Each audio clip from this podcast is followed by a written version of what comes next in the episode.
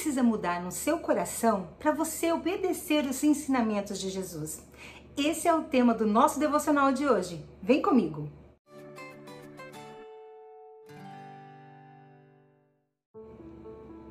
Olá, eu sou a Fábio e esse é o nosso devocional diário Meu Plano com Deus. Hoje, é dia 10 de março, e se você acompanha a nossa leitura anual da Bíblia, os capítulos para hoje são Deuteronômio 11 a 13 e Marcos 12, do versículo 1 ao versículo 27. Eu quero te fazer um convite, venha fazer parte da nossa família. No YouTube, se inscreva no nosso canal, ative o sininho das notificações e dê aquele like para a gente saber que você está gostando de receber todos os dias os nossos devocionais que têm abençoado tanto as nossas vidas.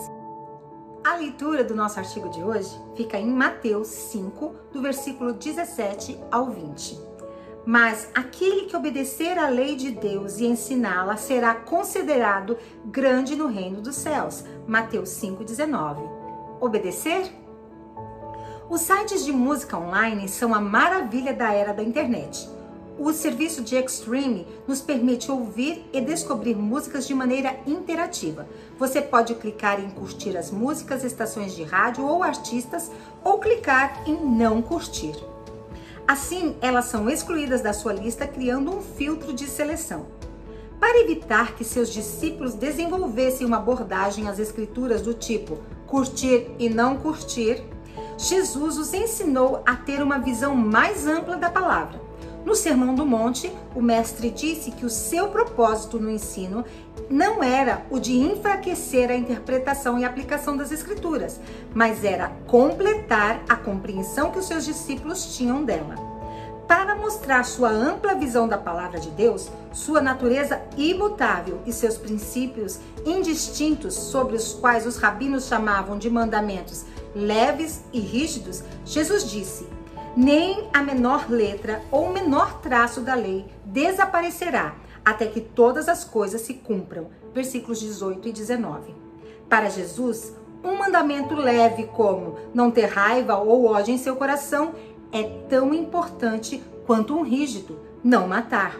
Jesus queria que seus discípulos entendessem claramente que Deus não havia lhes dado a liberdade para adaptar a sua palavra ao gosto de cada um como cristãos, vamos internalizar, colocar para dentro todos os seus ensinamentos, não apenas aqueles dos quais gostamos. Quando aceitamos e obedecemos toda a sua palavra, ele nos dá poder para vivenciarmos o que a Bíblia diz, até mesmo aqueles ensinamentos difíceis. Leia também Tiago 1 do versículo 19 ao 25. O que precisa mudar no seu coração, no meu coração, para obedecermos os ensinamentos de Jesus? Esta é uma pergunta intrigante.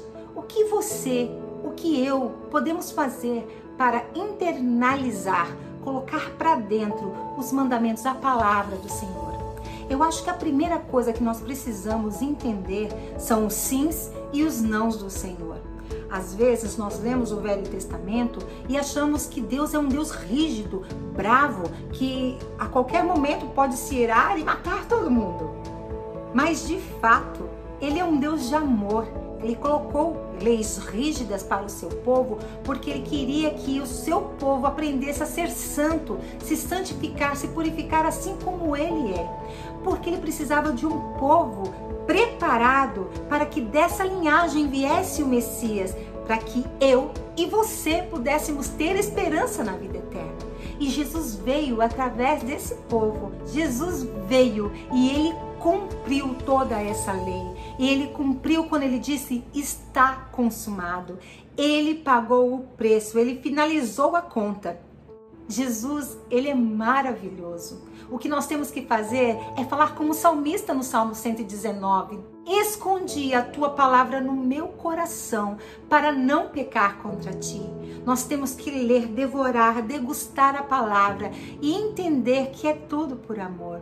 Um outro versículo no Salmo 119 que eu acho fantástico, que ele diz assim: Se a tua lei não fosse toda a minha recreação, todo o meu lazer, há muito eu teria perecido na minha angústia. O salmista disse que o lazer dele era se debruçar sobre a palavra do Senhor, e degustar dela. Por isso ele não pereceu no dia da angústia, porque ele estava firmado numa rocha firme, sabendo e confiando no Deus de amor. Precisamos entender que tudo é uma opção. Em Deuteronômio 28 diz: O Senhor fala, está aqui na frente de vocês a bênção ou a maldição. Qual você vai escolher? Se você escolher a bênção, você comerá o melhor dessa terra. Mas se você escolher viver longe de mim, desobedecer, você vai penar nessa terra. Então hoje eu pergunto: você escolhe obedecer ou viver longe do Senhor e desobedecer, desonrar a Ele? Você quer bênção ou você quer maldição? Depois não reclame. Tudo é questão de uma escolha sua, uma escolha minha. Amém?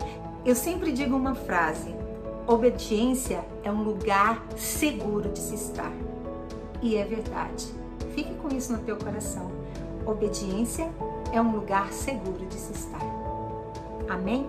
Senhor, eu coloco essas mulheres nas tuas mãos, eu me coloco na tua presença, que o Senhor possa internalizar em nós a tua palavra, Senhor, porque a tua palavra é vida, ela gera vida em nós.